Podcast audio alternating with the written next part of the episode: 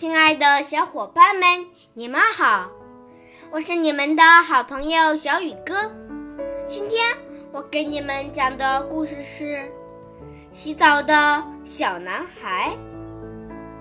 一个小男孩在河里洗澡，水没过了他的高度，眼看他快要被淹死了。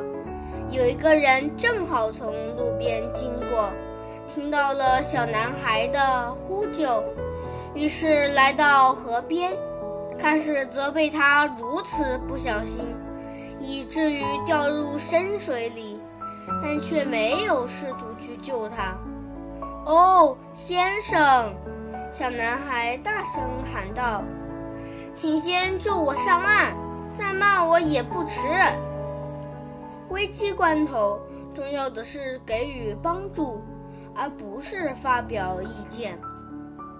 好了，今天的故事就讲到这里，明天见。